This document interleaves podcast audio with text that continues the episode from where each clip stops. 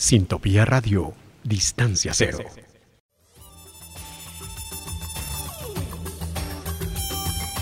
Catarsis. La explosión de tus sentidos.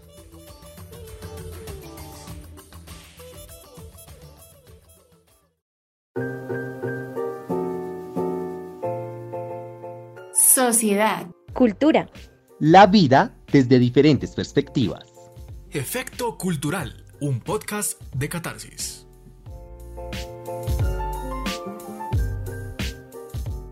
Bienvenidos a una nueva entrega de Catarsis en nuestro podcast Efecto Cultural. Esta semana con una entrega que nos inquieta a todos. ¿Qué es el modelo continental que están aplicando algunos países para asumir el estado de bienestar?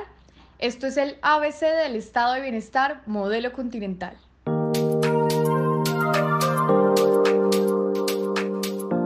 El modelo continental se enfoca en diferentes vertientes para establecer parámetros que ayuden y soporten a la sociedad.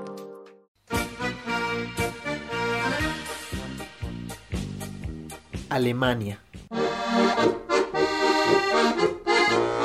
Austria.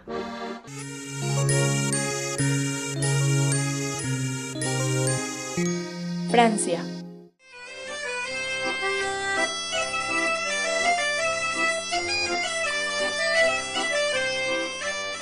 Bélgica.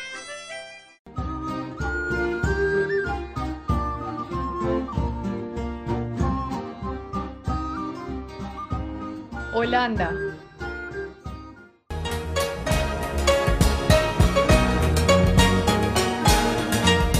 ¿Y Luxemburgo? El estado de bienestar debe conocer los indicadores demográficos, el PIB, la brecha de desempleo, los índices de pobreza y género, así como la desigualdad. Así es, Nicolás. Según Manuel Hernández Pedreño, de la Universidad de Murcia, la metodología empleada es la comparación de los diferentes comportamientos sociales, económicos y políticos en la Unión Europea. Para ello, se analizan diferentes ámbitos de la actuación correspondientes a las principales áreas que conforman la política social, ingresos, trabajo, educación, vivienda y salud, incluyéndose indicadores o medidas input, como el gasto social, junto a otros de tipo output o resultados, como la tasa de paro.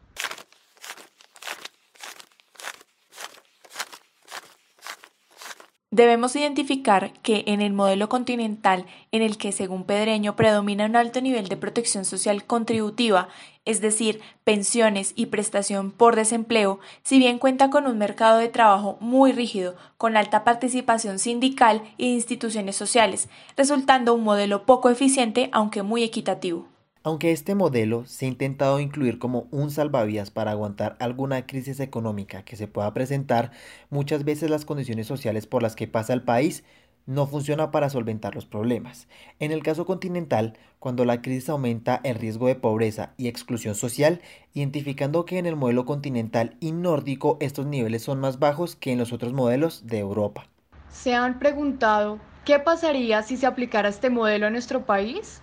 Hablamos con Cristian Márquez, economista de la Universidad Santo Tomás y especialista en auditoría forense de la Universidad Externado de Colombia, para identificar cómo sería posible aplicar este tipo de función económica, política y social en Colombia.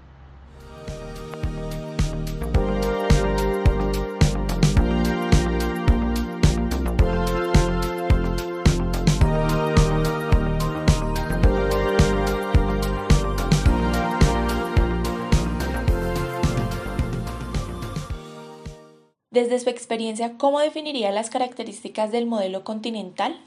Antes de hacer referencia puntualmente a este modelo, me parece importante hacer la claridad de que este modelo hace parte de un bloque mucho más grande desarrollado en Europa conocido como el Estado de Bienestar, el cual se refiere a todo un conjunto de intervenciones dirigidas por parte del Estado y los gobiernos para garantizar unos servicios mínimos a la población a través de un sistema de protección social, el cual está subdividido en cuatro pilares esenciales dentro de este modelo, que es el tema del proveer la sanidad, la seguridad social, la educación y los servicios sociales. El estado de bienestar en Europa se ha desarrollado diferente en algunas de sus regiones, con lo cual lo han dividido en submodelos, el cual se ha conocido el modelo nórdico, el modelo anglosajón, el modelo mediterráneo y el modelo continental. cual nos centraremos. Y como tal, el modelo continental se desarrolló en países principalmente como Alemania, Austria, Francia, Holanda, entre sus principales referentes, el cual está centrado, enmarcado en la cobertura pensional o de invalidez en cuanto a los subsidios que provee el gobierno hacia las regiones, hacia la población, el cual pues se basa en un principio fundamental que es el tema contributivo por parte tanto de empleados como empleadores, aunque pues tiene su nivel de excepción en el cual eh, hay una base no contributiva a la cual efectivamente también se le provee eh, o se le garantiza ese subsidio pensional y sobre los cuales se enmarca la búsqueda de que se estimule el consumo pues, de, esta, población, más no en incentivar temas de empleabilidad. Va más enmarcado en el tema de subsidiar sus gastos y efectivamente garantizar esos mínimos de subsistencia. En términos de competencia económica, ¿cómo compararía el modelo continental con otros modelos económicos implementados por diferentes países? Eh, pues la verdad, eh, hablándolo netamente como modelo, pues considero que en competencia económica no es muy eficiente. Eh, sus directrices o sus lineamientos van más hacia el tema de subsidios, que si bien es cierto, pues pueden estimular temas de consumo y no van muy dirigidos al tema de desarrollo económico o factores que puedan incrementar el crecimiento económico en temas de productividad, en temas de empleabilidad. Considero que estanca mucho el tema económico en temas de crecimiento. Estimula mucho la parte del desarrollo económico, más no el crecimiento económico. Evaluar puntualmente la eficacia o eficiencia de este modelo, pues hay que centrarse mucho en ver las economías en las cuales pues se, se ha desarrollado.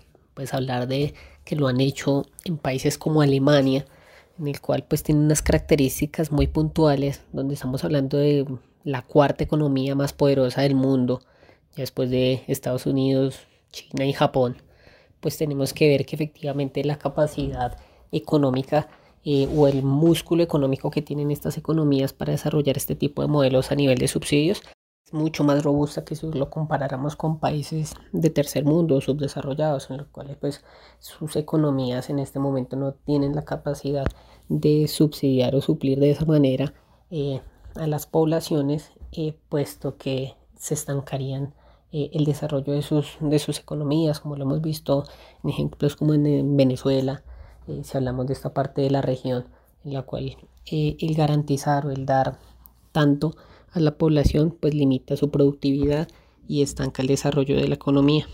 Según su criterio, ¿qué pros o contras traería implementar en Colombia el modelo continental? Bueno, hablando en temas de pros, el tema del, de pronto el estímulo en el consumo para eh, personas pensionadas o invalidadas eh, con estado de invalidez efectivamente no pueden aportar laboralmente en la economía, pero sí en temas de consumo, eh, me parece un buen pro. Pero acotándolo al tema retributivo, que enmarca un poco el modelo. no soy partidario de que si no has aportado tengas derecho a una pensión. La verdad, eh, no considero que eso sea benéfico para la economía y, menos en economías como la nuestra, donde eh, la población se acostumbra a los subsidios, a que les den y no producen. Y eso en una economía como la nuestra eh, nos estanca, nos estancaría mucho. eso sería como la parte de los pros. En cuanto a los contras, yo la verdad es sí estoy muy en contra de todo este tipo de modelos de modelos eh, paternalistas en los cuales el gobierno eh, termina convirtiéndose en el que mantiene los hogares. Eh, considero que no es benéfico para ninguna economía. tendría uno que estar en un estado demasiado alto como hablamos en una economía alemana, francesa, en la cual pues su capital económico le permite dar ese tipo de subsidios y subvenciones a las personas, pero en economías como la nuestra es fatal. Me parece que eh, la parte del aporte del gobierno tiene que estar más destinado a las empresas, eh, al desarrollo de empleo, el crecimiento eh, de la parte productiva, más que a darle a las personas simplemente para que se mantengan. no estoy de acuerdo en ese tema, entonces sería uno de los grandes contras eh, que tendría la implementación de este tipo de modelos, puesto que no limitaría mucho las capacidades de las personas en cuanto a su desarrollo. Eh, si bien es cierto, eh, hago parte de los que apoya el tema de los subsidios hacia la parte de la educación.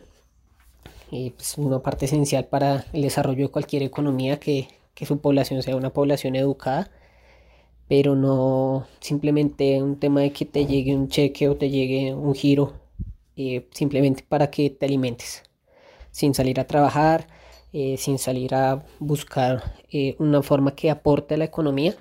Esa sería como el gran contra y de la parte que sería detractor de que se implementara un modelo así en nuestro país. En esta pandemia que ha traído consigo crisis económicas, ¿qué modelo a nivel personal propondría usted como el más viable y por qué? Eh, bueno, modelos económicos existen muchos, existen muchos si uno lo habla desde la teoría económica y bueno, en su papel eh, todos se supone que son, son viables, todos han tenido sus detractores y todos han tenido las personas que los han promovido, pero eh, puntualmente en temas de crisis económica, a mí el modelo económico que siempre me, me ha llamado más la atención, que considero eh, podría eh, tener un fundamento eh, más realista y más acorde a lo que considero puede ser necesario para el crecimiento de las economías, sería el modelo de John Maynard Keynes, el modelo keynesiano. efectivamente, él propone mucho el tema de la participación sí del gobierno para, para salir de estas crisis, pero no enfocado hacia el tema de darle a las personas, sino eh, crear o generar empleo, y acabar con el paro, o lo que se habla con el, en temas económicos, el paro es el estado de desempleo.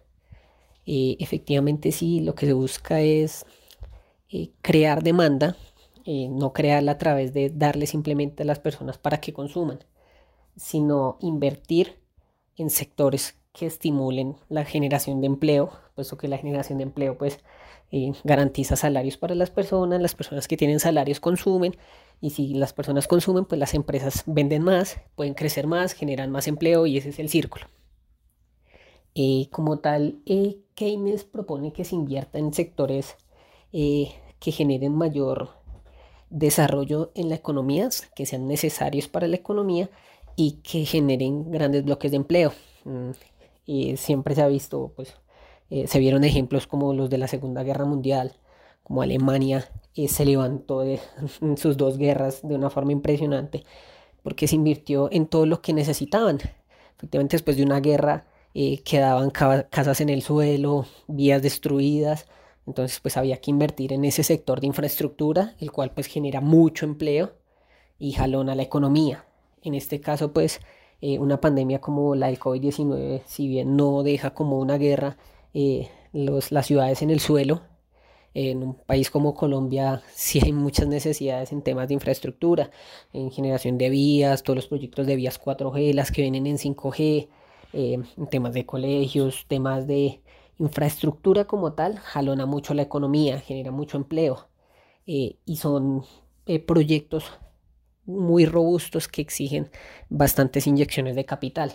Hablar de, no sé, el metro en Bogotá, eh, hablar de muchas necesidades que tiene el país en temas de infraestructura y que pueden generar mucho empleo eh, si el gobierno eh, continúa con el tema del, dirija yo, gasto excesivo de presupuesto solamente en subsidios, no serán un buen desarrollo para salir nosotros de esta crisis. Considero que esos recursos deberían en este momento estar siendo más destinados a ese tipo de proyectos que como lo digo, pues primero eh, son beneficiosos para el país porque los necesita y segundo generan empleo, que en este momento, después de esta crisis, es lo que más se va a necesitar para poder salir adelante. Si las personas no tienen empleo, pues no hay consumo y una economía sin consumo, pues es una, una economía estancada y más que estamos hablando que la crisis es mundial, entonces decir que vamos hacia los mercados internacionales y hacia allí eh, puede estar la demanda, no, porque pues todos los países están en situaciones muy similares, entonces tenemos que empezar por la demanda interna, eh, obviamente equilibrada con la demanda externa, pero para que haya una demanda interna eh, tiene que haber ingresos en las familias y los ingresos pues tienen que estar de la mano con el, el desarrollo de empleo. En este momento pues hay que, como la palabra famosa de la crisis es reinventarse, hay que tanto los hogares como los gobiernos tienen que buscar nuevas estrategias para estimular la economía, pero puntualmente lo, lo enmarco hacia lo que da el modelo keynesiano, que es el tema de empleo, netamente. Hay que crear empleo, hay que invertir en sectores que generen empleo. ¿Cuál cree que es el modelo de estado de bienestar más eficaz para nuestro país, teniendo en cuenta nuestras dificultades económicas? El modelo de bienestar. Y considero que primero debe estar una economía en un estado de crecimiento demasiado alto para poderlo implementar. Como lo he mencionado, perdón lo reiterativo, no soy partidario de los subsidios, eh, de darle a la población, soy más de la línea de, así como la vieja escuela eh, de la mano invisible, la poca eh, intervención del Estado en la economía me parece que, que es mucho mejor. Entre más el Estado le da a la población, le targa su crecimiento, considero que el Estado debe estar pues para sí garantizar unos mínimos, pero, pero que no, no eviten o no limiten el crecimiento o el desarrollo de las personas. Eh, bien es cierto, es necesario que haya educación hasta ese punto, que haya una educación gratuita, me parece muy bien, pero no voy hasta el punto de por qué tenemos que eh, darle las once a los niños en el colegio, garantizarles eh, un almuerzo, temas como eso siento que estimulan a la población a que sea, perdón la palabra floja. Y si tú tienes hijos, pero sabes que el Estado te va a dar la educación de tus hijos, allá los van a alimentar, pues para qué me esfuerzo a buscar un trabajo y pues con eso puedo tener cinco o seis niños y no siento el peso. Entonces no soy partidario de eso, siento que, que los modelos de bienestar eh, plasmados de esa manera como los hacen en Europa es porque sus economías se lo permiten. Para la nuestra y no aplica, siento que en este momento para nosotros eh, poder este, implementar ese tipo de modelos ya la economía tendría que estar en un estado de desarrollo demasiado alto y pues los modelos económicos es muy complejo que lo, que lo escriban porque en países como nosotros tenemos muchas variables exógenas que los modelos jamás se contemplan. Temas de corrupción, eh, temas de malversación de recursos que impiden, a pesar de que la economía sea muy productiva, eh, que lleguen a, buen destino, digamos, ese tipo de subsidios empezando por ahí. Y segundo, si llegan, eh, la mentalidad de muchas personas es quedarse a esperar que el Estado se lo dé todo, a salir a las calles a exigir sin yo haber aportado a la economía, sino simplemente porque soy de este país o, existo, eh, tienen que darme. Ese tienen, ya la gente se acostumbró. Entonces, muchas personas no, eh, no buscan eh, el empleo porque simplemente tiene que llegarme un bono y con esos 400 mil igual me alcanzan. Y si tengo otro hijo, pues me dan ya 600, entonces pues mucho mejor. Y con eso vivo. Entonces, y no, no soy partidario, la verdad, de estos modelos. y sí considero que, que, se debe invertir mucho más en las empresas. y pues todo el mundo dice, pero si ellos son los que más tienen, ¿por qué hay que darles? y porque hay que generar empleo. La verdad es que todo no puede ser un sector público, tiene que haber un sector privado que, que jalone y que, y que reinvierta en el país, porque esto simplemente no simplemente se queda los bolsillos de unas personas, sino eh, normalmente cuando se invierte en empresas esto, se reinvierte en el país, se reinvierte en empleos, entonces soy más de esa línea. Entonces, ese sería mi punto de vista. Si bien existen modelos como estos que pretenden organizar el mundo como lo conocemos y lograr una balanza de plenitud social, las irregularidades y disfunciones de los países comprenden una dificultad inmensa para aplicar un modelo eficiente.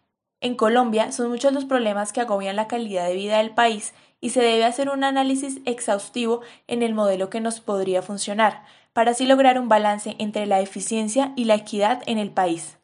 Aspecto que no se ha podido establecer con plenitud ni en los países más desarrollados de Europa.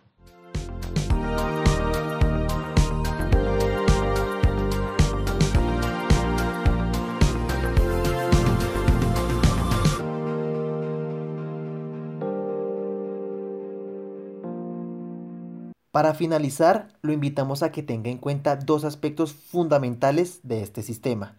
El primero, este modelo está basado en el principio contributivo, donde empleados y empresas cotizan obligatoriamente para crear un plan de previsión para necesidades sociales. El segundo, ofrece prestaciones no contributivas y subsidios, algunos de ellos no sujetos a ningún tipo de acciones o compromisos de reinserción en el mercado laboral. Lo dejamos con una pregunta que podría llegar a servirnos en un futuro. ¿Considera que Colombia puede crear su propio modelo de estado de bienestar? Cuéntenos en nuestras redes sociales y discutamos este tema, en el que usted y yo somos partícipes. Este fue un podcast de Mariana Céspedes, Nicolás Peña y Paula Márquez para Efecto Cultural. Sociedad. Cultura. La vida desde diferentes perspectivas. Efecto Cultural, un podcast de catarsis.